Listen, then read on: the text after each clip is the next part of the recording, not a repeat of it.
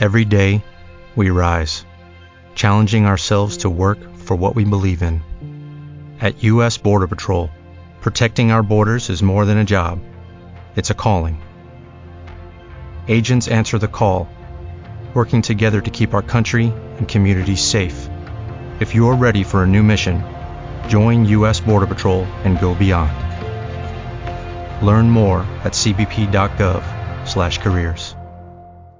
Los reyes de Roceaban debían saber que nadie podía entregar dones al señor de los lobos, que no se permitiría a ninguno hacerlo y seguir con vida, ni siquiera a su mejor amigo. Hemos de cumplir con nuestras obligaciones aunque ello suponga ajusticiar a nuestros amigos, a nuestra familia, dijo a Borenson y también a sí mismo, si se ven al servicio del enemigo. Es nuestro deber. Estamos en guerra. Capítulo 14. Un hechicero encadenado. Justo antes del alba, el estruendo metálico de varias cadenas precedió a Binesman en la sala de audiencias del rey. Los soldados lo arrastraron frente a Rajaten, mientras Io me observaba la escena. Estremecida, ésta se escondió en un rincón oscuro de la sala temiendo que Binesman la localizara y despreciara su mera existencia. En las últimas horas, había tenido ocasión de examinar la runa de poder que le marcaba la piel del pecho.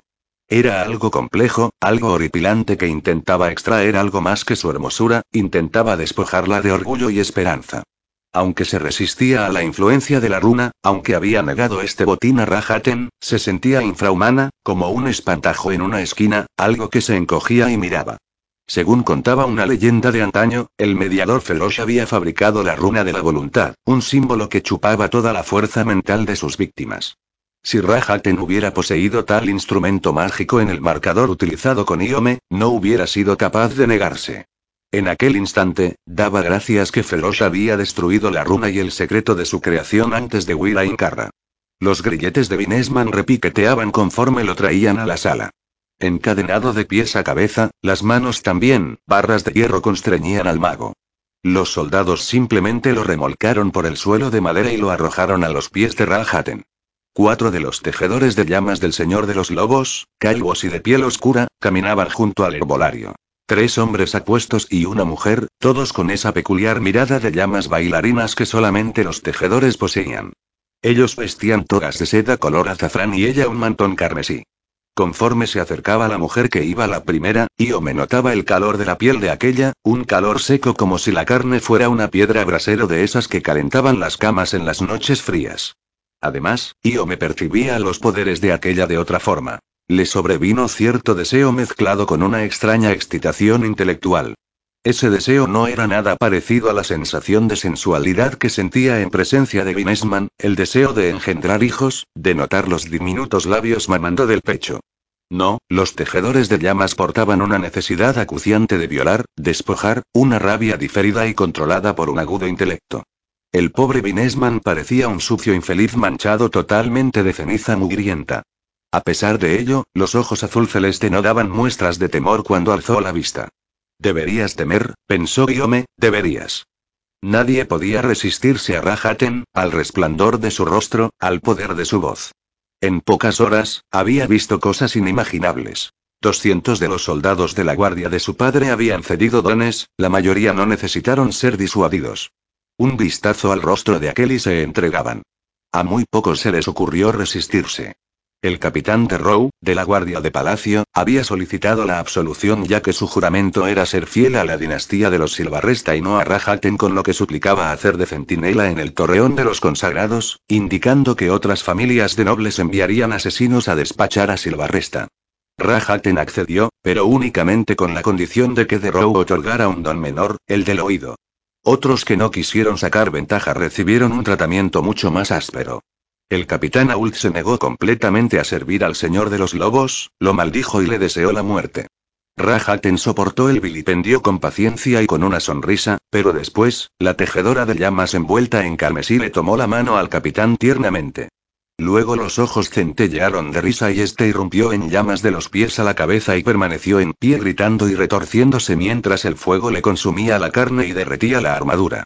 La sala había hecho eco de los gritos. El olor a carne y pelo chamuscados aún se aferraba a las paredes. El cadáver carbonizado fue colocado a la entrada del torreón del rey después de lo cual tantos vasallos del castillo de Silvarresta se presentaban humildemente ante su nuevo monarca y juraban obediencia. Rajaten les hablaba tranquilamente, su rostro resplandeciente como el sol, su voz tan imperturbable como el mar. Durante toda la noche, los soldados de este habían escoltado a los más ricos mercaderes locales al torreón a fin de obtener de ellos oro y dones. La gente le daba todo lo que pedía, todo lo que tenían.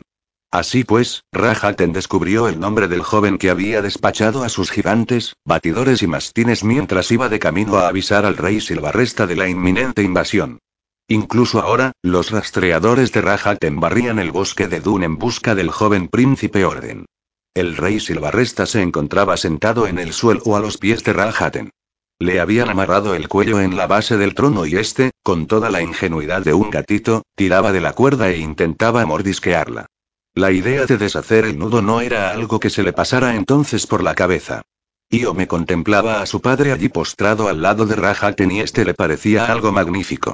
Le afectaba tanto el encanto de este que le parecía correcto que su padre estuviera allí.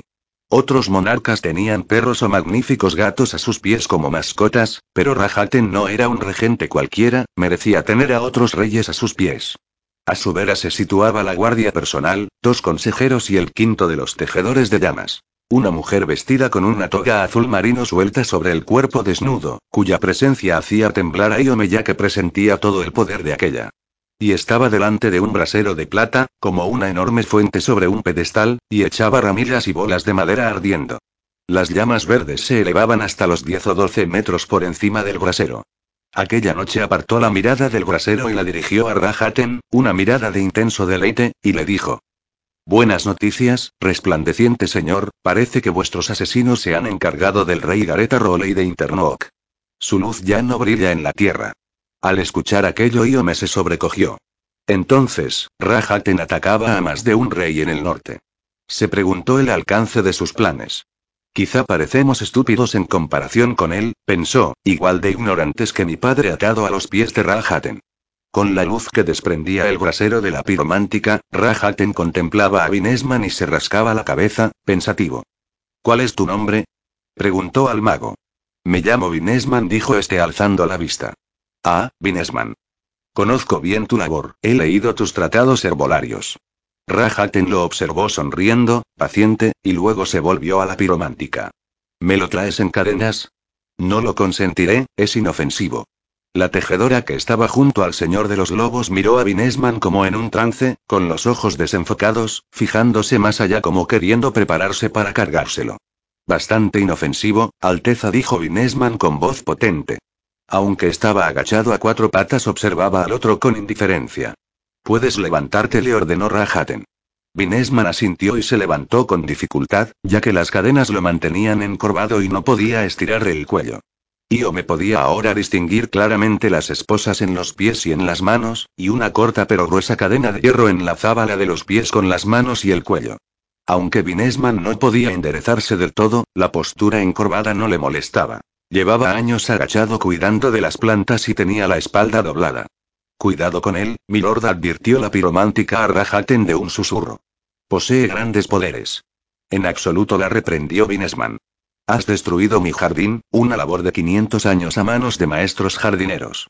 Las hierbas y especias que he ido cosechando han desaparecido. Se os conoce como hombre pragmático, Rajaten. Sin duda sabéis que tal acción no os beneficia demasiado. Rajaten sonreía algo burlón. Lamento que mis hechiceros hayan destruido tu jardín, pero tú sigues vivo, ¿no es cierto? Puedes cultivar otro jardín. En mis villas y palacios del sur poseo jardines magníficos con árboles de todos los rincones del mundo y suelo fértil, agua de sobra. Vinesman negó con la cabeza. Jamás recuperaré otro como el que habéis quemado. Era mi alma, ¿entendéis? Dijo, aferrándose a los ropajes. Rajaten se inclinó hacia adelante. Lo siento, era necesario cortarte las alas, guardián de la tierra. Pronunció tal título con cierta solemnidad, con más respeto del que había conferido a ningún otro aquella noche. Y aún así, maestro Vinesman, sinceramente, no deseaba lastimaros. Existen muy pocos guardianes de la tierra en el mundo tan notables, yo he probado la eficacia de las hierbas que todos lo de tu clase cultivan, he estudiado los ungüentos y las infusiones que hacéis. Tú, Vinesman, estoy convencido de que destacas en tus artes. Mereces honores más grandes de los que te han concedido.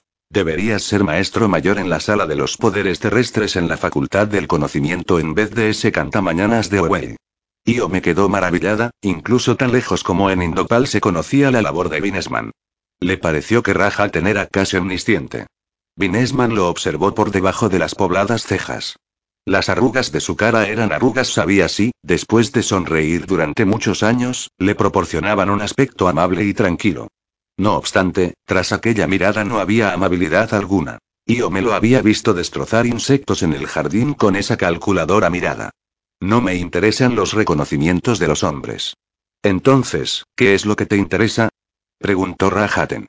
Cuando Vinesman no respondió, el otro dijo melosamente. ¿Serás mi servidor? Ese tono de voz, esa entonación sutil, eran tales que muchos otros hombres se hubieran postrado ante ellos. Yo no sirvo a rey alguno, respondió Vinesman. Estás al servicio de Silvarresta, le recordó Rahaten gentilmente, al igual que él me sirve ahora a mí. Silvarresta era mi amigo, no mi señor. Pero estabas al servicio de su gente. Servías como amigo. Yo estoy al servicio de la tierra y de los que la habitan, Lorraj. ¿Te entregarás a mí? Vinesman le lanzó una mirada de reproche, como si Rahaten fuera un niño a quien han pillado haciendo algo que no debiera. ¿Deseáis mis servicios como hombre o como mago? Como mago. Entonces, Lord Raj, no puedo jurar vuestro servicio puesto que disminuiría mis poderes. ¿Cómo es eso posible? preguntó Rahaten. Mi compromiso es el de servir a la tierra y a ningún otro, dijo Vinesman. A los árboles cuando lo necesitan, a las raposas y a las liebres. Ayudo al hombre en la misma medida y no con menos devoción de la que dedico a otras criaturas, pero si incumpliera mi promesa con la naturaleza, si quisiera serviros a vos, mis poderes desaparecerían. Contáis con muchos hombres que os servirán y que servirán a vuestros intereses, Rajaten. Conformaos con ellos. Yo me dudaba de las palabras de Vinesman porque sabía que mentía. Sabía que servía a los hombres más que a los animales. Una vez le había contado que esa particular devoción a los humanos era su punto débil, lo cual, según él mismo, era indigno. Yo me temía que Rahaten percibiera las mentiras y castigara a Vinesman. La hermosa cara del señor de los lobos seguía impasible y a Io me le parecía que aquel semblante era todo bondad. Vinesman le dijo a Rahaten cautelosamente. ¿Entendéis, como señor de las runas, que debo cuidar de vuestros consagrados o a la larga morirán de inanición o enfermarán? Si murieran, perderíais los poderes que os alimentan. Lo mismo sucede conmigo y con los tejedores de llamas. Se alimentan del fuego y saben que así, a cambio, aumentará su fuerza.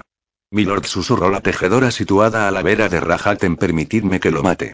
El fuego indica que es peligroso ya que ayudó al príncipe Orden a escapar desde su jardín.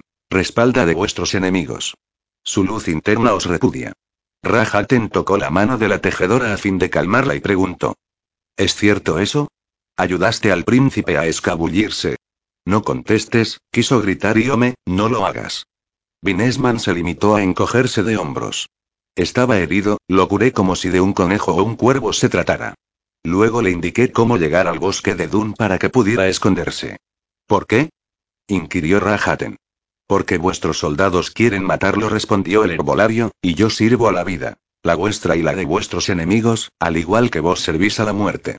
Yo no estoy al servicio de la parca, sino al de la humanidad, contestó Rahaten tranquilamente con los ojos entornados y el rostro bruscamente algo más duro e insensible. Las llamas consumen, dijo Vinesman. Sin duda, cuando os rodeáis de tantos tejedores de llamas, vos también sentís tal atracción, tal deseo de consumir. Os tiene dominado.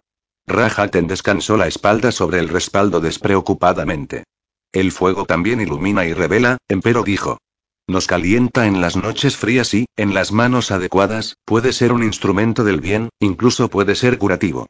Los sabios y las glorias son criaturas de las llamas. Del fuego nace la vida al igual que de la tierra. Sí, puede utilizarse para el bien, pero no es el caso ahora. No lo será en estos tiempos que se avecinan. Desde luego, ninguna otra criatura de la luz vendrá a serviros. Os aconsejo que os deshagáis de estos y elementos. Hizo un gesto tranquilo con la mano hacia los tejedores. Otros magos os servirían mejor. Entonces, ¿quedarás a mi servicio? inquirió Rahaten sonriendo, con esa sonrisa que iluminaba la sala. ¿Facilitarás hierbas e ungüentos a mis ejércitos?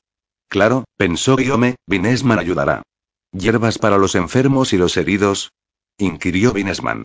Eso lo puedo hacer con la conciencia bien tranquila, pero no os serviré a vos. Rajaten asintió con la cabeza, obviamente decepcionado. La devoción de Binesman hubiera supuesto una bendición. Milord siseó la tejedora de llamas alzando la vista del brasero y mirando a Rajaten, no os es sincero. Sí que sirve a un rey. En las llamas veo a un hombre, un hombre sin rostro, pero con corona. Se acerca un rey que puede destruiros. Rajaten estudió al herbolario inclinándose más hacia adelante en el asiento mientras las llamas verdes del brasero le acariciaban la cara. La piromántica observa una visión en el fuego, susurró. Dime, Vinesman, ¿la Tierra os ha concedido tal poder visionario? ¿Existe un rey que pueda derrocarme? Vinesman se enderezó un poco más y cruzó los brazos con los puños cerrados. No soy amigo de los señores del tiempo, de modo que no conozco el futuro. No contemplo las piedras de la adivinación, pero os habéis procurado muchos enemigos. ¿Pero servís a algún otro rey? Vinesman permaneció ceñudo y ausente durante largo rato. Iome casi se convenció de que éste no contestaría hasta que empezó a farfullar. Madera y piedra, madera y rocas, forman mi cuerpo. Metal, sangre, madera y piedra son míos, son míos. ¿Qué? preguntó Rajaten seguro de que no había oído mal las palabras del anciano. Yo no sirvo a hombre alguno, Rajaten. Sin embargo, Majestad, se aproxima un rey.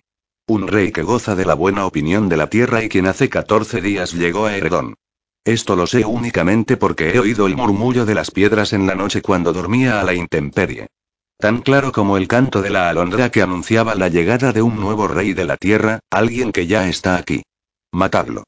Rompieron a aullar los tejedores ante tal revelación. Está al servicio de vuestros enemigos. Rajaten intentó acallar las quejas de estos, levantando la mano y preguntando. ¿Quién es este rey de la tierra? dijo con ojos encendidos.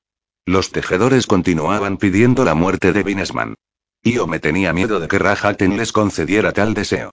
El resplandor en la mirada de los tejedores se acrecentó y la mujer junto al brasero alzó el puño en llamas.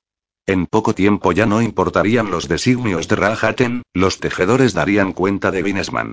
Con la idea de intentar salvar la vida al herbolario, Io me gritó. Orden, el rey Orden cruzó vuestras fronteras hace dos semanas. En aquel mismo instante, las cadenas que sujetaban a Binesman cayeron al suelo, también los grilletes de las manos y los pies. Este abrió las manos y lanzó algo al aire. Pétalos amarillos, raíces marchitas y hojas secas que revolotearon en la luz verde. Los tejedores chillaron consternados y se desplomaron como si el peso de las flores hubiera producido una onda expansiva. El brasero se extinguió y también las lámparas del salón se apagaron a la vez. La única luz que quedaba era el resplandor estelar de la madrugada que penetraba por las ventanas. Una vez que se le acostumbraron los ojos, Io me miró a su alrededor algo perpleja. Vinesman había tumbado a los tejedores y, como si los hubiera alcanzado un rayo, tendidos y aturdidos, miraban sin ver, lloriqueaban del dolor. De repente, la sala se había llenado de un aroma limpio y acre como si el viento hubiera transportado el aire de un lejano prado hasta allí. Vinesman se irguió muy derecho y con los ojos bajo las pobladas cejas observaba a Rajaten enfurecido. Las esposas y los grilletes ahora yacían a sus pies aún con los cerrojos intactos. Era como si las extremidades de Vinesman se hubieran simplemente escurrido. Aunque los tejedores estaban aturdidos y heridos a los pies de Vinesman, Iome no había notado nada durante el ataque, una de las flores le había rozado la cara y luego se había deslizado hasta el suelo, nada más. Rajaten miraba fijamente al herbolario, algo contrariado, aferrándose a los brazos del sillón del trono. ¿Qué has hecho? inquirió en voz baja y sin alterarse en la penumbra. No toleraré que vuestros tejedores me maten, contestó el mago. Los he inutilizado durante unos instantes solamente. Y ahora si me disculpáis, Majestad, tengo mucho por hacer. ¿No queríais siervas para el ejército? Vinesman se volvió con ademán de marcharse. ¿Es cierto que respaldas al rey Orden? ¿Lucharás a su lado? Vinesman miró al señor de los lobos de soslayo y negó con la cabeza, indignado. No deseo enfrentarme a vos, contestó con suave entonación. Nunca me he cobrado la vida de un hombre. No sois consciente de los poderes de la tierra, Rajaten. El gran árbol de la vida se cierne sobre vos y las hojas os susurran al oído, pero no escucháis. En vez de ello, estáis dormido entre las raíces y soñáis con la conquista del mundo. Vuestra gente os necesita, debéis transformar esos sueños en ideas de protección. Albergo grandes esperanzas de llamaros amigo, Rahaten. Este contempló al viejo mago un momento. ¿Qué tendría que hacer para que fuéramos amigos? Vinesman dijo. Pronunciad el juramento de la tierra, decid que no la dañaréis. Que protegeréis la simiente de la humanidad en los aciagos tiempos que se avecinan. ¿Y eso qué significa? preguntó el otro. Desafeos de los tejedores de llamas que desean consumir la tierra. Valorad la vida, toda la vida, tanto flora como fauna. Alimentaos de las plantas sin dañarlas y sacrificad solamente los animales necesarios. No desperdiciéis la vida de ninguna criatura, ni animal ni humano. Haced que se retire vuestro ejército de esta guerra que habéis iniciado. En las fronteras sur de vuestro reino hay rehaber y vuestra lucha es con ellos. Durante un rato, Rahaten siguió sentado en el trono mirando a Vinesman fijamente mientras de la antesala entró a prisa un criado con una lámpara encendida que iluminara la cara del señor de los lobos. Esta parecía pensativa. Io me observó el anhelo en los ojos de Rahaten y estuvo a punto de creer que éste pronunciaría el juramento. No obstante, al acercarse el criado con la lámpara, a Io me le pareció que la determinación de aquel parpadeaba como las llamas. He jurado proteger a la humanidad de los Reaver, por su propio bien, dijo Rahaten. Solamente y hago lo que creo que debo. Estáis totalmente equivocado. Gritó Vinesman. Escuchad vuestras palabras. Poseéis tantos dones de voz que al hablar os convencéis de vuestros disparatados argumentos. Sois tan ingenuo y... Ahí me le dio un vuelco el corazón al percatarse bruscamente de que Vinesman tenía razón. Aquel estaba autoconvencido por el sonido de su propia voz de mente. No se le había ocurrido antes pensar que tal cosa pudiera suceder. Aún hay algo de tiempo, aunque poco, para cambiar de idea. Exclamó Vinesman. Despojaos de esas insensatas nociones. No os atreváis a abusar de esa gente y llamaros bueno. Este se giró y deambuló por la estancia como un pobre viejo jorobado. Y aún así, caminaba sin miedo como si hubiera sido él el que llevara la voz cantante durante aquella audiencia, pensaba Iome, como si el prisionero encadenado hubiera sido el otro. Y después desapareció.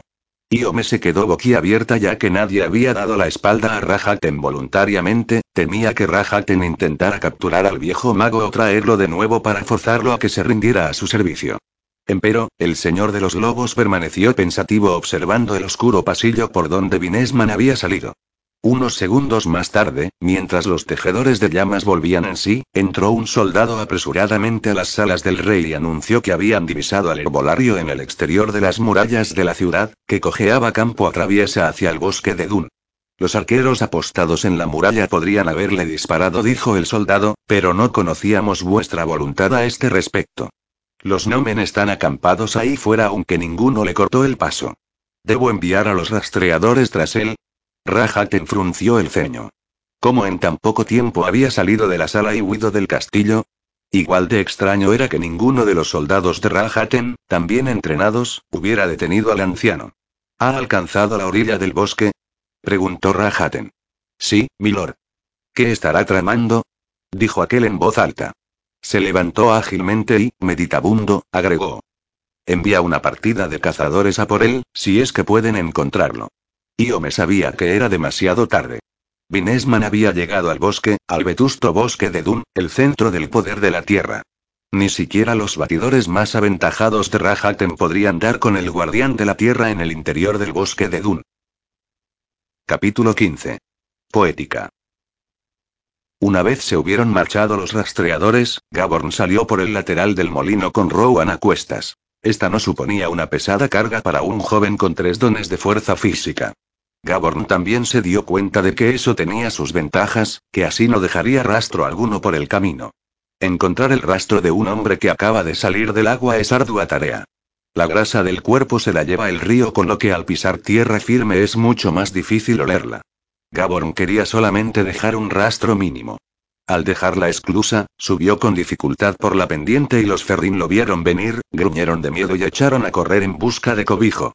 Comida, comida silbó, puesto que estas criaturas le había hecho un favor. Un favor tan grande como nunca sabrían. Gabor no tenía nada de comida que ofrecerles, pero, una vez alcanzado el molino, descorrió el pestillo en la puerta delantera y entró. Sobre las muelas había una tolva llena de granos de trigo que Gaborn abrió, después se volvió a mirar. A su espalda, los Ferrín permanecían parados en el exterior del molino con los ojos bien abiertos en la oscuridad. Una diminuta mujer ferrín de color pardo se retorcía ansiosa las manos y husmeaba el aire. Comida, yo doy, silbó Gaborn en voz baja. Te oigo, gorjeó la otra. Aquel se deslizó despacio entre los ferrín y los abandonó ante la puerta del molino. Estos esperaron un poco, parpadeaban inquietos, temerosos de introducirse en el molino mientras el otro los observara. Gaborn se apresuró por el sendero que conducía al castillo, oculto bajo la hilera de árboles siguió el camino hasta llegar al pequeño arroyo entre los sauces blancos. Allí, se desplazó silencioso por el agua fangosa. El cielo lucía un color rojo sobre la colina y la silueta del arquero contrastaba claramente con el firmamento encendido. Este contemplaba las llamas que quemaban el jardín de Vinesman. La ceniza ascendía lentamente en la atmósfera. Gaborn se movió con sigilo entre los sauces hasta la muralla de la ciudad sin ser visto. Una vez allí, soltó a Rowan y se introdujo el primero por la fisura, vadeando el agua fría del arroyo y esperó a la otra. Esta se introdujo a gatas por la muralla, los dientes le castañeaban al sentir el roce del agua helada, una vez en el interior del castillo se puso de rodillas e hizo ademán de desmayarse. Gaborn consiguió sujetarla a tiempo y tumbarla en la hierba al lado del arroyo. Se quitó la capa sucia y la envolvió con ella para que aprovechara el poco abrigo que pudiera proporcionarle. Luego comenzó a deambular por las calles. Andar por allí le resultaba curioso, con el jardín de Vinesman ardiendo y las llamas que alcanzaban los 25 metros de altura. El castillo se encontraba alborotado con gente gritando y corriendo de un lado a otro, con miedo de que se propagara el incendio. Por la calle que conducía a las caballerizas, docenas de personas sortearon a Gaborn, corriendo muchos con cubos en la mano en dirección al arroyo a fin de empapar los tejados de paja de las casitas y así protegerlas contra las ascuas encendidas que llovían. Ninguno de los que se cruzaron con Gaborn se detuvo a preguntar su nombre o por qué llevaba a una muchacha inconsciente. Este se preguntaba si la tierra lo amparaba o si esto era algo tan habitual aquella noche que nadie se fijaba. Gaborn encontró los sótanos de especias gracias a las indicaciones de Rowan. Se trataba de un edificio de buen tamaño, como un almacén excavado en la roca de la colina. En la ancha entrada había un muelle de carga de la altura de un carruaje. Este abrió la puerta con cautela y descubrió una antesala. El aroma de las especias lo asedió de golpe. Ajos y cebollas aireándose, perejil y albahaca, bálsamo de melisa y menta, geranios, amamelis y cientos más. Se suponía que el hijo del cocinero dormía allí, en un rincón había un catre vacío tapado con una manta, pero no había señal del muchacho. En una noche como aquella, con la ciudad llena de soldados y el gran incendio, el joven andaría por ahí fuera contemplando el espectáculo con los amigos. Al otro extremo de la antesala había un muro de piedra y mortero y una puerta, hacia la cual Gaborn se dirigió con Rowan y que abrió de par en par. Al otro lado había una enorme sala, y de una de sus paredes colgaba una lámpara con poca llama, junto a una bota de aceite y otras dos lámparas de repuesto. Gaborn echó aceite en una de ellas y encendió la mecha para que alumbrara más. Lo que vio lo dejó boquiabierto. Este sabía que el rey negociaba con especias, pero no sabía hasta qué punto. La estancia estaba repleta hasta el techo de cajas y sacos. A mano izquierda había especias corrientes para la cocina en grandes contenedores, lo suficiente para abastecer a la ciudad durante un año. Delante de él, había cajas más pequeñas con las hierbas y mejunjes medicinales de Vinesman preparadas para despacharlas. A mano derecha, miles de botellas de vino, barriles de cerveza, whisky y ron. Aquel lugar debía de internarse unos 30 metros bajo la roca y desprendía un torrente de olores. Especias echándose a perder, especias frescas, polvo y moho. Gaborn sabía que había llegado a puerto seguro. Allí, bajo tierra, en las cámaras bajo la base de la colina ningún rastreador podría encontrarlo. Cerró la puerta y se acercó con la lámpara a un rincón del sótano donde se apilaban cajas de forma que proporcionaban cierto abrigo y tendió a Rowan entre ellas. Él se tumbó a su lado y calentó el cuerpo de aquella con el suyo. Durante un tiempo durmió así, acurrucado contra la espalda de Rowan. Al despertar vio que Rowan se había girado y lo miraba fijamente a los ojos. Notó cierta presión en los labios y advirtió que ésta lo acababa de despertar con un beso y respiraba tranquilamente. Rowan era de tez oscura y cabello negro abundante y brillante, de cara gentil y cariñosa. Resolvió que no era bella sino simplemente bonita, no como Iome o incluso Mirima.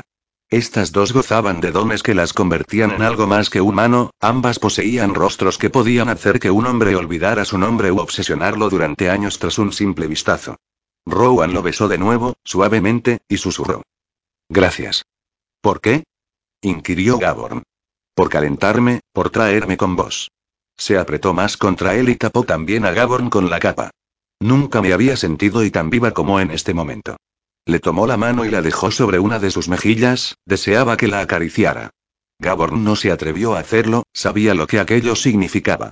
Rowan acaba de despertar ante un mundo de sensaciones y ansiaba recibir caricias, el calor de su cuerpo, su roce. No creo que debamos hacer esto, dijo Gaborn y se volvió, dándole la espalda. Notó cómo a Rowan se le tensaba el cuerpo, dolida y avergonzada. Pasados unos instantes durante los que hizo caso omiso, del bolsillo de la toga extrajo el libro que Silvarresta le había dado aquel mismo día. Las crónicas de Awad, emir de Tulistán. La tapa de piel de cordero era suave y nueva, la tinta aún olía fresca. Gaborn lo abrió temiendo no poder leer el idioma en que estaba escrito, pero el emir ya las había traducido. En la contraportada había escrito con letra clara y firme. A mi querido hermano de rectitud, Rey Haslar en Silvarresta, saludos. Ya han pasado 18 años desde que cenamos juntos en el oasis cerca de Vinyai, a pesar de ello, pienso en vos con afecto a menudo. Han sido años muy duros, con muchos pesares. Este libro supone mi último regalo para vos. Os ruego que únicamente lo mostréis a aquellos en los que tengáis confianza. Gaborn meditó sobre la advertencia. El emir no se había molestado en escribir su firma al pie de la página ya que no le quedaba espacio. Gaborn se tranquilizó y se dispuso a memorizar todo el libro. Con dos dones de inteligencia era tarea desalentadora, pero no imposible. Comenzó a leer deprisa, los primeros diez capítulos versaban acerca de la vida del emir, juventud, matrimonio y las relaciones de su familia, datos sobre las leyes que había promulgado, hazañas llevadas a cabo. Los diez siguientes trataban sobre las diez batallas de Rajaten, campañas contra casas reales. El señor de los lobos había iniciado su campaña destruyendo las familias indopalesas de menor curia, aquellos a los que más despreciaba. La estrategia de aquel no era la de asaltar los castillos o arruinar a la ciudad, sino la de diezmar dinastías enteras. En el sur, el código de honor dictaba que uno debía vengar a su familia. Junto con los jinetes de Deyat se atacaba un determinado palacio en un lugar, mataba a los caballos consagrados de aquellos que pudieran venir a socorrer a la ciudad mientras que en otros frentes secuestraba a niños y pedía rescate por ellos. Sorprendía al enemigo mediante incursiones múltiples. Gaborn dedujo enseguida que Rajaten era un maestro ilusionista. Siempre se veía el cuchillo destellar en la mano derecha mientras la izquierda se ocupaba de otras cosas. En otra ocasión, un pequeño ejército asedió un castillo en un reino a la vez que otros cinco se encargaban de rasgar el punto flaco de algún noble a dos reinos de distancia. El príncipe Orden estudió las pautas de asalto y quedó aterrorizado. Rajaten se había hecho con el control del castillo de Silvarresta con poco más que los dones de encanto y menos de siete mil caballeros y hombres armados. Es cierto que había traído a los invencibles, lo mejor de su ejército, pero también dejaba muchos interrogantes. Rajaten contaba con millones de hombres que podían ponerse en marcha con solo dar la orden. ¿Dónde estaban esos hombres? Gaborn se preguntaba al leer cuál era la clave, ya que las anécdotas de las batallas de Rajaten no parecían arrojar luz sobre esa cuestión.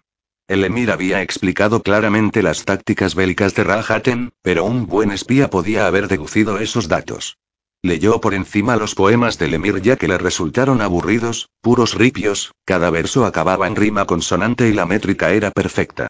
Algunos eran sonetos que animaban al lector a ir en pos de ciertas virtudes, como los poemas que se leen a los niños cuando comienzan a leer. No obstante, los poemas del emir eran de rima asonante. Y al leer algunos de pasada, las asonancias saltaban de la página. Hasta que no hubo leído diez páginas no se tropezó con el primer patrón de rima asonante, un curioso poema, una forma llamada sonete menor compuesta de un cuarteto y un pareado. El príncipe se detuvo en aquellas estrofas puesto que en el título figuraba el nombre de Silvarresta. Un sonetillo para Silvarresta. Cuando el viento acaricia el desierto por la noche, para que un velo de arena oculte las estrellas, nos tumbamos en almohadas junto al fuego y leemos libros de poderosa filosofía. Ah, cómo tonifican la mente y centran la vista de aquellos hombres que perviven, aman y mueren. Gaborn barajó mentalmente las palabras de cada verso a fin de comprobar si formaban frases con sentido oculto, pero no descubrió nada. Quedó maravillado ante los versos y anheló los tiempos pasados en que los habitantes del norte podían viajar tranquilamente por Indopal. Recientemente, había oído a un mercader lamentarse de ello diciendo, hubo una época en la que existían muchos indopaleses buenos.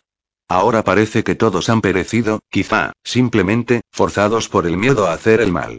Cinco poemas más adelante, Gaborn encontró otro con la misma estructura, pero la rima asonante aparecía en los dos primeros versos y pensó en la anterior rima. Leemos, filosofía, y en las que ahora leía. Detrás, lomo.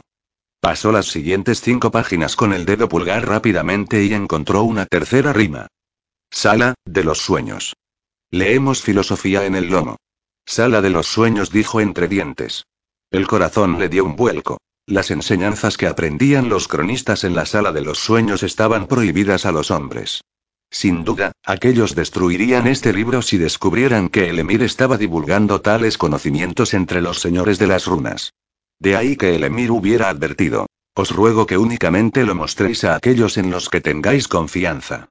Gabor ojeó el resto del libro, la última sección estaba dedicada a contemplaciones de corte filosófico, tratados sobre el talante de un príncipe devoto que instaba a los futuros monarcas a cuidar de sus modales y a no degollar a sus padres mientras esperaban el fallecimiento de estos.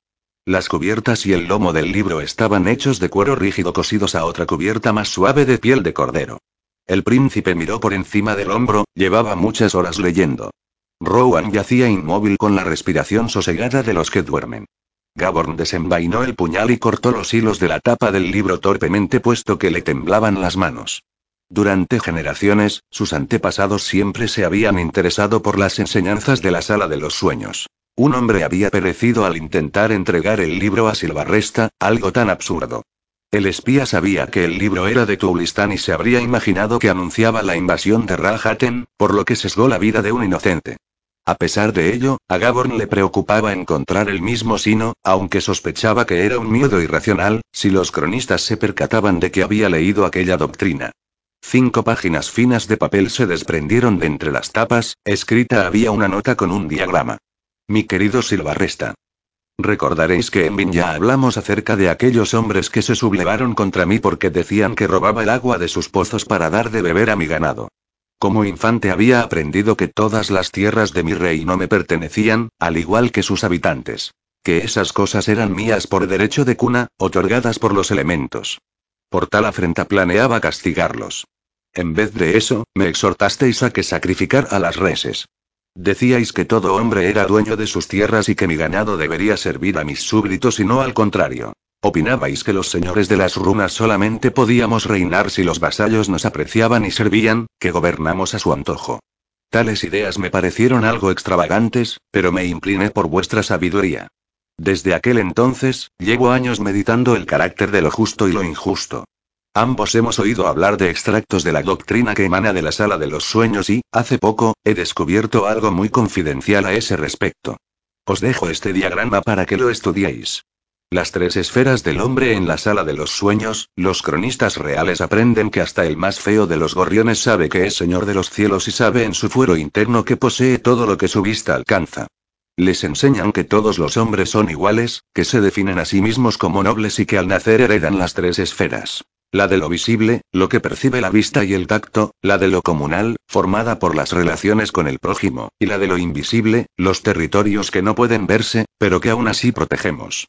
Mientras algunos dicen que el bien y el mal lo definen los elementos o sabios monarcas regentes o que cambian según la coyuntura, los días afirman que el bien y el mal son inherentes al hombre y que las justas leyes humanas vienen escritas en nuestros corazones. Enseñan que las tres esferas son el único medio por el cual la humanidad define el bien y el mal. Si algún otro hombre viola nuestra esfera, si intenta privarnos de nuestro derecho de cuna, decimos que es malvado. Si nos usurpa los bienes o la vida, si ataca a nuestra familia o afrenta nuestro honor o a nuestra comunidad, si intenta despojarnos de libre albedrío, tenemos derecho a defendernos. Por otro lado, los días definen la bondad como la ampliación voluntaria de la esfera del prójimo. Si donamos dinero o bienes, si concedemos honores o brindamos nuestra amistad, entonces, nos definimos como buenos. La doctrina de los días implica un dogma tan diferente al que aprendí de mis antepasados. Mi padre me enseñó que los elementos habían dispuesto que fuera señor de mis dominios. Y con tal derecho, podía tomar los bienes de cualquier hombre, el amor de cualquier mujer puesto que son de mi pertenencia. Ahora estoy confundido, aunque mantengo las enseñanzas de mi padre intuyo que me equivoco al hacerlo. Me temo, viejo amigo, que los días nos juzgan y que este diagrama muestra el baremo con el que nos miden. No sé si pretenden manipularnos puesto que, según sus propios principios, ajusticiarnos supondría hacer el mal. Algunos libros dicen que las glorias juntaron a los nobles con los días aunque antaño estos se llamaban los guardianes de los sueños. Luego me pregunto si es posible que estos cronistas nos manipulen de forma extraña. Que manipulen nuestros anhelos y aspiraciones. Y, en particular, redactan las crónicas de nuestras vidas, pero son fieles a la realidad. ¿Existieron aquellos héroes a los que intentamos emular? ¿Fueron realmente heroicos según su propio criterio? ¿O tergiversan los días la realidad con intenciones que desconocemos?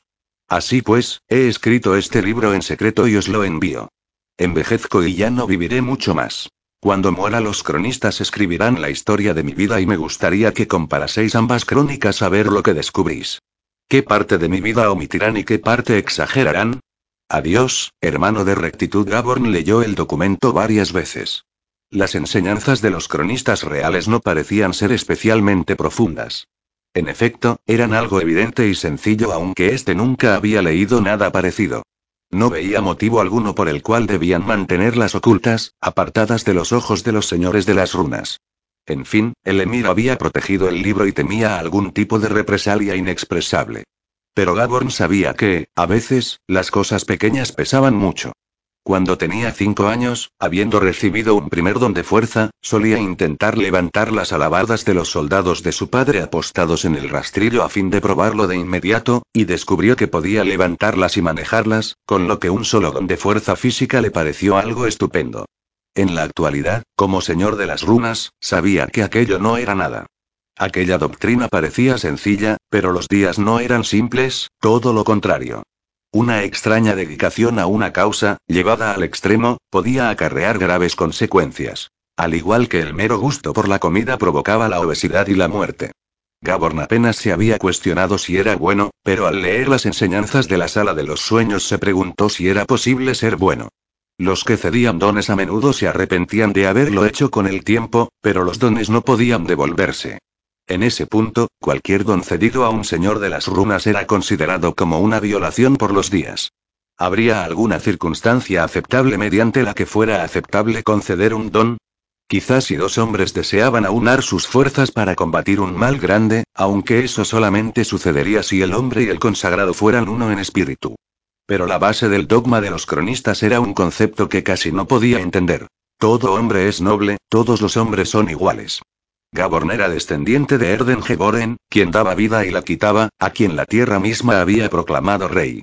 Si los elementos demostraban predilección por un hombre sobre otro, no podía considerarse iguales a los hombres. ¿Dónde radicaba el equilibrio? El príncipe notaba que estaba a punto de toparse con una revelación. Siempre se había creído señor legítimo de sus súbditos, aunque también estaba al servicio de estos. El deber de un señor de las runas era el de proteger a sus vasallos, defenderlos con su vida propia. Y ahora descubría que los días consideraban a todos los hombres nobles. ¿Significaba aquello que ningún hombre era plebeyo? ¿No tenía él derecho legítimo a su título? En los días transcurridos se había preguntado si era un buen príncipe, confundido ante la idea sin tener muy clara la noción del bien. Gaborn comenzaba a poner a prueba las enseñanzas de los cronistas, a considerar qué implicaban. Mientras yacía tendido en el suelo del sótano, esa doctrina comenzaba a cambiar su forma de pensar para siempre. ¿Cómo protegerse sin violar la esfera de los demás? El círculo exterior del diagrama, la esfera de lo invisible, era un área algo desdibujada. ¿Dónde termina mi espacio y comienza el del prójimo? A lo mejor, pensó, existe una lista autorizada de reacciones. Si alguien se introduce en la esfera de lo invisible de uno, se les puede advertir. Simplemente hablar con esa persona.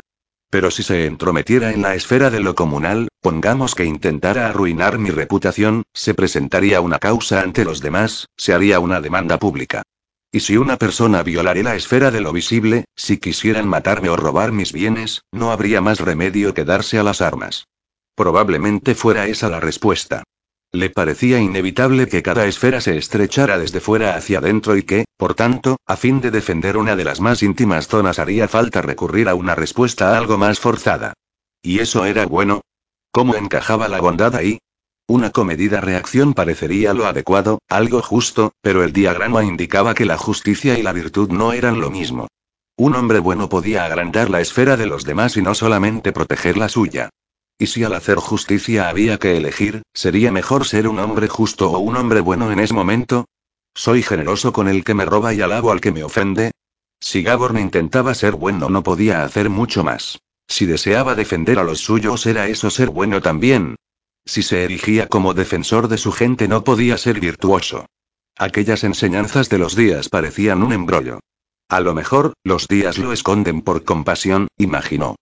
Según su criterio, que un hombre fuera virtuoso era cosa difícil. Rajaten quiere usurpar mis dominios y, según lo que he leído, debería entregárselos si fuera bueno. Aquello parecía equivocado. Quizá las virtudes de un señor de las runas son las de ser justo y equitativo. Se preguntó si los días se daban cuenta de lo que implicaba aquel diagrama. Igual se trataba de algo más que tres círculos concéntricos que marcaban esferas. Si los ordenaba de otra forma, en nueve círculos, podría calcular cómo reaccionar ante el intento de violación de cada uno de ellos. En cuanto a Rajaten, el señor de los lobos se había introducido en todas las esferas de los demás.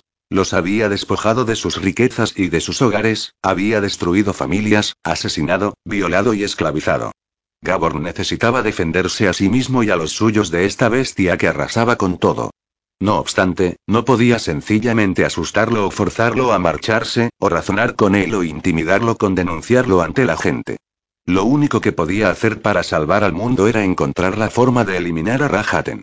Gaborn escuchó atentamente, preguntó a la tierra si era esa su voluntad, pero no sintió respuesta alguna, ningún movimiento, ninguna sensación de ardor en el corazón. En aquel momento, Rajaten era tan poderoso que no podría tocarlo, pero Gaborn creía poder espiarlo y descubrir la mejor forma de herirlo. Igual valoraba a los consagrados que traía consigo, o era algún consejero en concreto quien instigaba al Señor de los Lobos implacablemente a la conquista de todo. Si mataba a uno de los consejeros conseguiría bastante. Si quería enterarse de tales temas debería acercarse primero, tendría que encontrar la forma de introducirse en los círculos íntimos del castillo. Gaborn se preguntó si la Tierra estaría de acuerdo. ¿Debía luchar contra Rajaten? Y, si lo hacía, ¿estaba quebrantando su promesa? La idea de espiar al Señor de los Lobos y descubrir sus puntos flacos parecía un buen plan, un plan osado. Ya contaba con una tapalera, Alesón el devoto. Calculó que si él y Rowan se acercaban al portón del torreón de los consagrados justo después del alba, durante el cambio de la guardia nocturna, y se llevaban algunas especias con ellos podrían conseguir entrar. Se quedó despierto toda la noche, cavilando y el cielo amaneció rosa por oriente, removiendo el fresco del amanecer cuando Gaborn y Rowan salían del almacén de especias con pequeñas fardos de perejil y esencia de menta. Del río se venía formando un banco de niebla que envolvía las murallas y cubría la campiña como un manto. El sol que despuntaba tenía ese manto de color dorado. Gaborn se detuvo en la puerta olfateando la neblina que desprendía un curioso aroma a salitre cuando no debería. Casi podía imaginarse los graznidos de las gaviotas en la niebla, el ruido de los barcos zarpando del muelle. Sintió añoranza de su hogar aunque pensaba que era simplemente su imaginación la que producía aquel olor.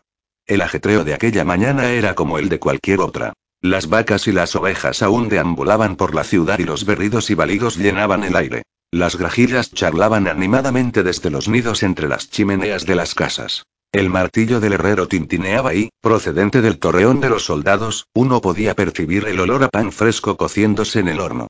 Entre el suntuoso aroma de la comida e incluso de la neblina había un hedor amargo a hierba chamuscada. Gabor no tenía miedo de que nadie lo viera ya que tanto él como Rowan iban vestidos como plebeyos, como habitantes anónimos del castillo.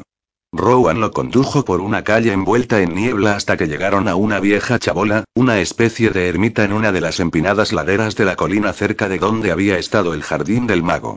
Por el muro trasero de la choza trepaban unas parras y solamente haría falta una leve helada para acentuar el dulzor de las uvas. Gaborn y Rowan comieron hasta saciarse al no saber qué otra comida podrían conseguir aquel día. Dentro de la ermita alguien comenzó a toser y Gaborn se puso en pie y se dispuso a alejarse de allí. Del interior de la casita provenía el ruido de golpes y de pasos dificultados con un bastón. Era cuestión de segundos antes de que el ocupante saliera al exterior y los descubriera. Gaborn levantó a Rowan justo cuando en los campos al sur del castillo comenzaron a sonar los olifantes. Al atronamiento de las trompas siguió inmediatamente gruñidos y gritos. Gaborn escaló un poco la ladera sobre la muralla exterior para otear los campos cubiertos por la niebla. Al este quedaba el río y los campos al otro lado. Los árboles del bosque de Dun se asentaban sobre una colina al otro lado del valle en dirección sur. Ante sus ojos, unos mil nomen huían despavoridos, negras sombras corriendo a cuatro patas, chillando y aullando. Los nomen se dirigían hacia el castillo casi cegados por la luz del día. Gaborn divisó a un jinete vestido con el uniforme azul marino de la dinastía de los Orden y el emblema del caballero verde. No podía entenderlo. Su padre atacaba el castillo. No. Quiso decir a voces. Era un ataque suicida.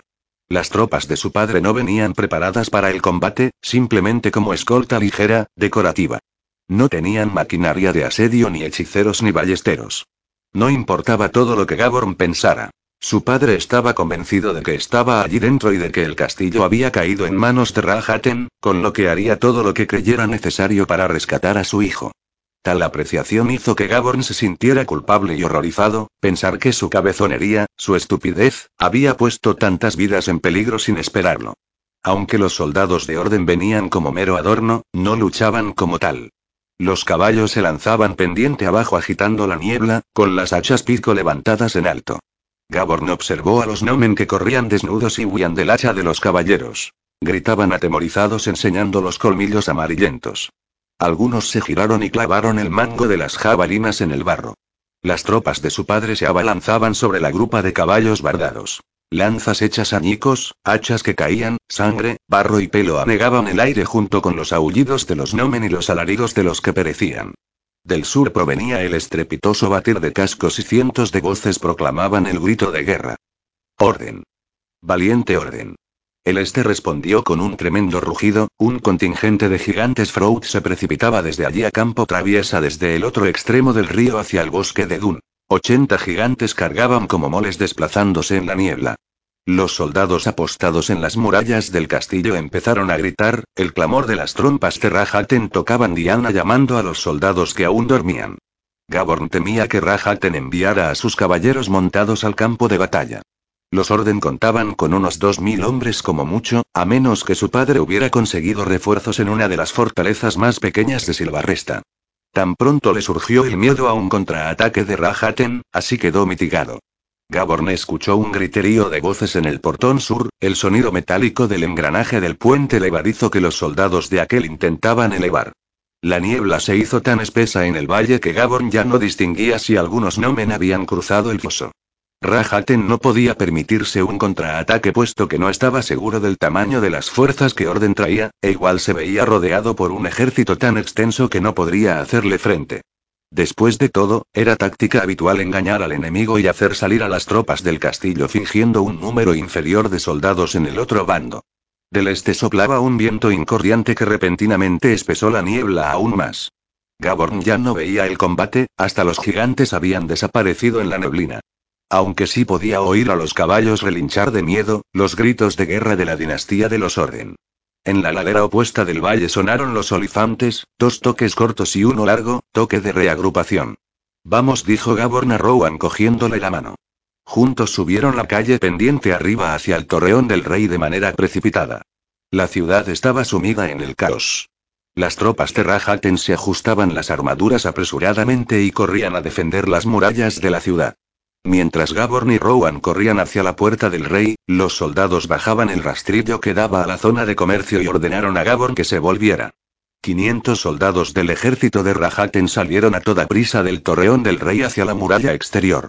Un atajo de ganado corría espantado delante de ellos, intentando escapar. Ante tanta confusión, Gaborn y Rowan se introdujeron a prisa por el rastrillo en el mercado con los fardos de especias al hombro.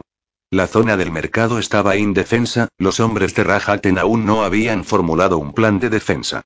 Ninguno de los soldados tenía órdenes concretas en cuanto a las torrecillas en que debía apostarse. Al contemplar las murallas, Gaborn observó a docenas de soldados abalanzarse sobre las catapultas, otros vigilaban las atalayas que formaban las esquinas del castillo. Pero las tropas del Señor de los Lobos se habían dispersado demasiado. Algunos fueron a la muralla exterior, otros intentaron apuntalar puntos de defensa en el torreón de los consagrados.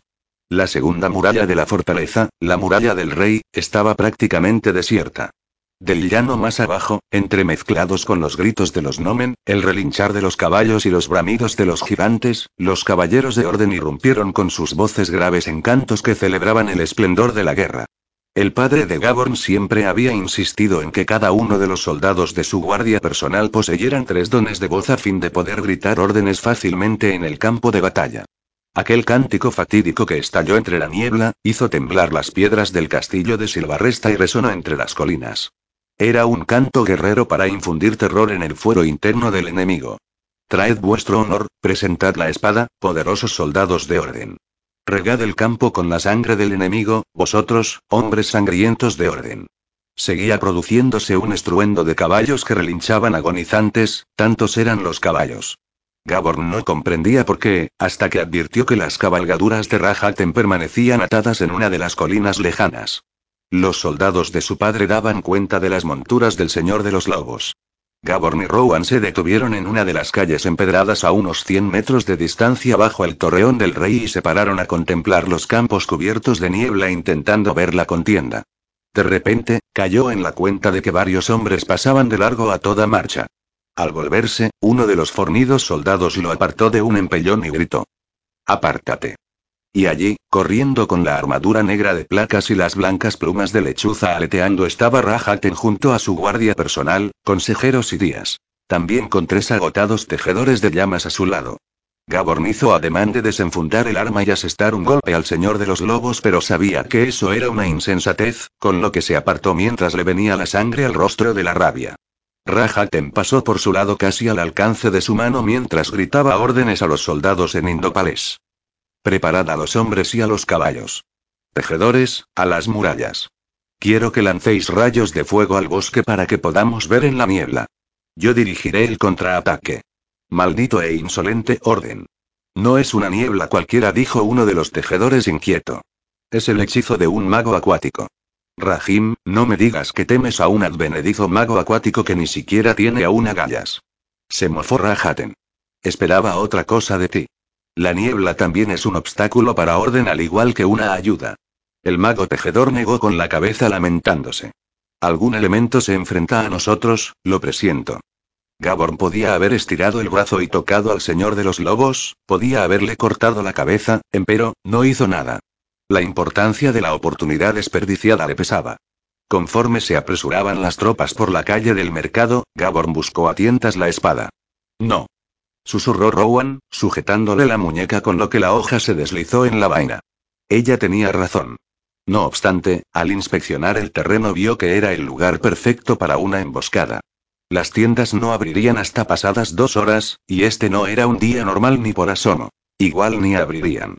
La calle de mercado torcía en dirección suroeste, por lo que aunque no estaban muy alejados del torreón del rey y de la zona interna de las defensas de la ciudad, no podían ser vistos desde los muros del torreón en lo alto o desde las murallas exteriores más abajo. Los edificios de tres pisos en aquella calle obstruían el panorama. Gaborn se detuvo, la calle estaba desierta y la penumbra de la mañana aún era bastante espesa. Se preguntó si debía esperar a que Rahaten regresara por la calle empedrada. Echó un vistazo al torreón del rey y comprobó que una mujer corría hacia allí, una mujer vestida con un manto de seda azul marino descaradamente abrochado que dejaba entrever los firmes pechos. En la mano derecha portaba una cadena de plata con una bola pequeña para quemar incienso, aunque en vez de echar humo el incensario más bien ardía. Luces de fuego le bailaban frenéticas en los ojos oscuros y era calva. Andaba con tal autoridad que Gaborn pensó que debía de ser alguien importante. Hasta que no la tuvo casi encima no notó el calor que desprendía la mujer, el calor seco bajo la piel de aquella, y dilucidó que se trataba de una tejedora de llamas. La tejedora se detuvo de golpe y lo miró fijamente como si lo reconociera. Tú. Aulló la tejedora de llamas. Gabor no se lo pensó dos veces, todo su ser le decía que era una adversaria, con un movimiento preciso extrajo la espada de la funda y, de una estocada, le cortó la cabeza. Rowan profirió un grito sofocado, se tapó la boca y retrocedió un paso. Durante medio segundo la tejedora quedó inmóvil con la cabeza colgando y el incensario aún en la mano. De manera brusca, todo el cuerpo se tornó en una columna de llamas verdes que crecieron hacia lo alto. La temperatura que produjo hizo que las baldosas a los pies de esta chirriaran en tono de queja, carbonizó su propio cuerpo en cuestión de un instante, e incluso Gabor notó cómo se le retorcieron y chamuscaron las cejas. La hoja de la espada ardió en llamas como azotada por una maldición, el fuego se deslizó rápidamente por el metal manchado de sangre hasta la empuñadura con lo que Gaborn tuvo que arrojarla al suelo. Por si acaso, Gaborn sintió la necesidad de desenfundar la daga y deshacerse de ella, como si fuera a arder debido a la conexión que ambas armas habían compartido desde hacía tiempo. Ya era demasiado tarde cuando se percató del error que suponía matar a un tejedor de llamas. Estos no mueren, pueden desaparecer en cuerpo, disiparse con el tiempo y unirse a su elemento. Pero entre la muerte y la disipación existe un momento en que se desencadena todo el poder de estos hechiceros. El momento de la unión con el elemento al que sirven. Gaborn se tambaleó hacia atrás lo más deprisa que pudo y tiró de Rowan.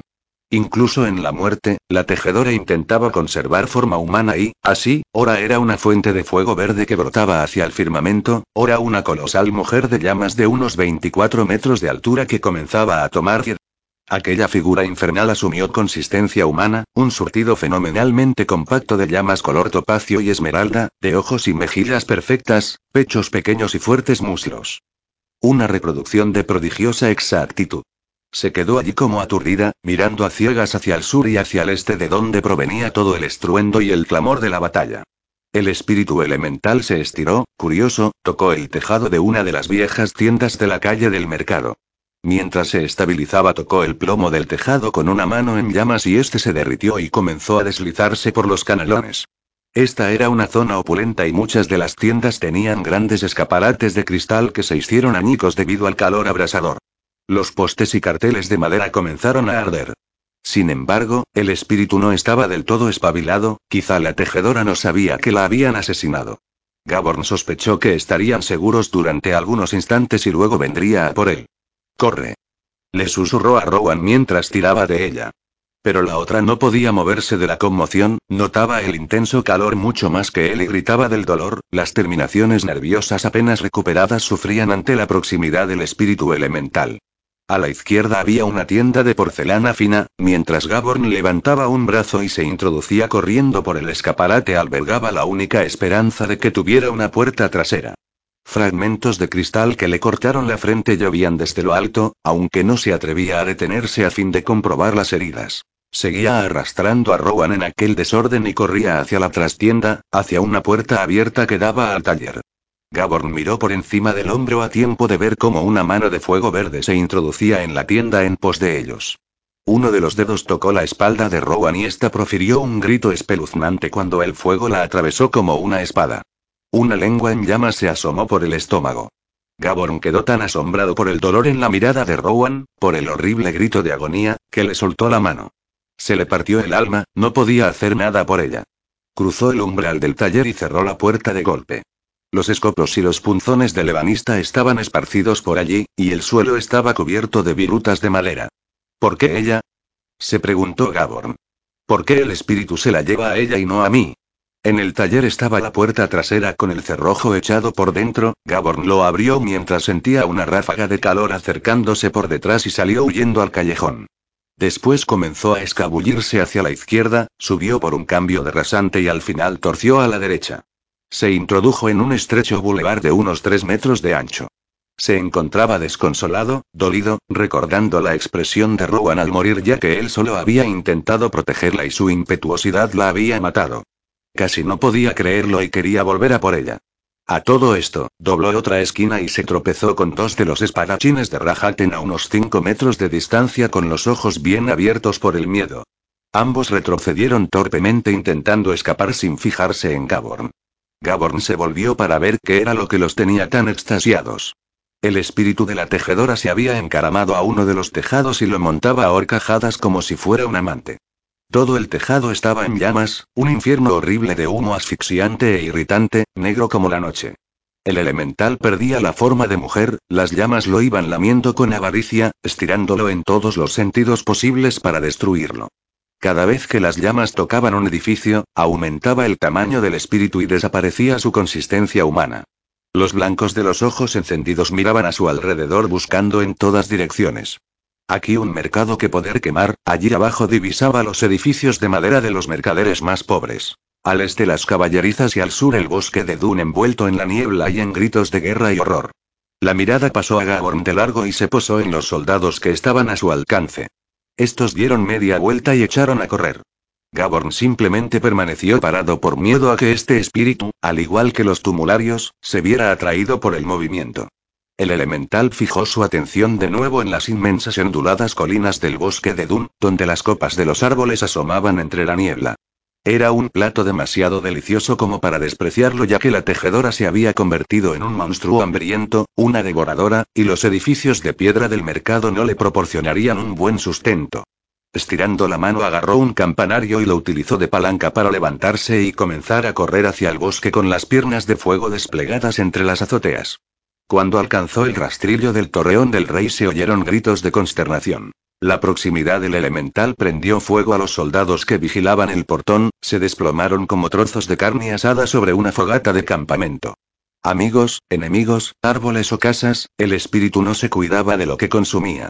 Gaborn se encaramó a la escalinata exterior en el traspatio de una posada a fin de poder ver mejor, y allí se agachó bajo el alero del terrado. Las torres de piedra a ambos lados del rastrillo se agrietaron y se ennegrecieron con el calor que desprendía el elemental al pasar entre ellas. Las barras de hierro del rastrillo mismo se derritieron.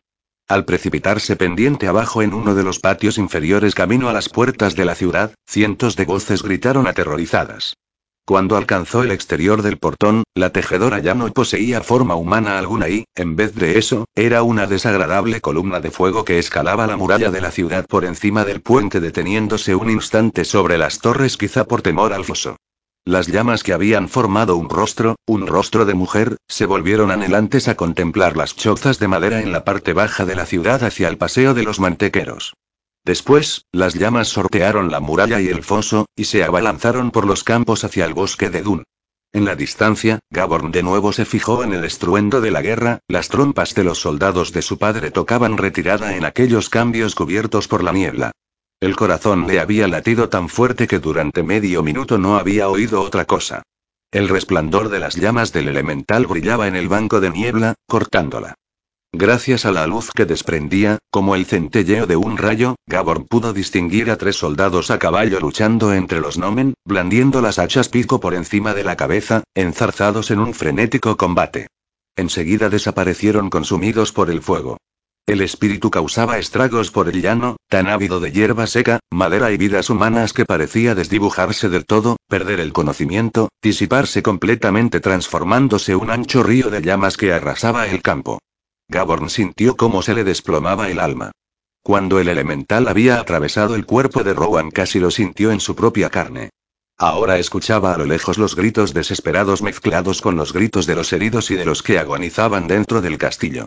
No podía apartar de su mente la imagen de la horrorosa expresión de dolor en el semblante de Rowan, casi una expresión de traición. No sabía si había obrado correctamente o equivocadamente al asesinar a la tejedora de llamas. Había sido un acto impulsivo, un reflejo que en su momento le pareció adecuado, pero que conllevaba consecuencias nefastas. De momento, la cortina de llamas que se levantaba en los campos impedía a Rajaten salir del castillo de Silvarresta, le impedía enviar a sus hombres al campo de batalla. Puede que sea un golpe de gracia respecto a mis hombres, pensó Gaborn. Igual no, no tenía ni idea de cuántas bajas habría provocado ese río de llamas. Solamente esperaba que, envueltos en la niebla, los hombres hubieran divisado al espíritu encendido y agazapado en las murallas del castillo y hubieran podido huir. Dentro del castillo había muertos y agonizantes. Docenas, quizá cientos de hombres de Rajaten habían muerto pasto de las llamas. El rastrillo de la puerta del rey había quedado incinerado. Incluso ahora, Gaborn comprobó que el puente de roble de la puerta exterior ardía. Las torres a ambos lados se desmoronaban esquilmadas. Del engranaje del puente solo quedaban restos derretidos. Con una única estocada, Gaborn había comprometido las defensas del castillo de Silvarresta. Si su padre intentaba asaltarlo durante ese día, podría entrar perfectamente. Gaborn se percató de la diminuta figura apostada sobre la muralla exterior que observaba el espectáculo de llamas. La silueta de un hombre con armadura negra y yelmo de plumas blancas de lechuza que ondeaban hacia atrás. Con una mano agarraba un martillo de armas y gritaba con la voz de mil hombres, con lo que sus palabras resonaron claramente por las colinas e hicieron retumbar los muros del castillo. Mendellas Draken orden, te mataré a ti y a tu descendencia. Desde su puesto en lo alto de la escalinata, Gaborn corrió a esconderse en el callejón más cercano. Capítulo 16. Amago de ataque. Durante el trayecto desde Torojik, Borenson estuvo absorto, el inminente combate no era lo que ocupaba sus pensamientos sino Mirima, la mujer a la que se había prometido en Vanisferre. Dos días antes la había escoltado a ella, a sus hermanas y a su madre, a la ciudad para apartarlas del peligro según las huestes de Rajaten causaban estragos en la campiña. Mirima soportó bien el ataque y se mantuvo resuelta, sería la mujer adecuada para un soldado. Durante aquellas tiernas horas con ella, Borenson se había enamorado profunda e irrevocablemente. ¿No te encantaría tener 100 dólares extra en tu bolsillo?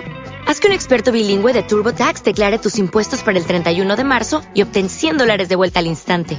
Porque no importa cuáles hayan sido tus logros del año pasado, TurboTax hace que cuenten. Obtén 100 dólares de vuelta y tus impuestos con 100% de precisión. Solo con Intuit TurboTax. Debes declarar para el 31 de marzo. Crédito solo aplicable al costo de la presentación federal con TurboTax Full Service. Oferta sujeta a cambios o cancelación en cualquier momento.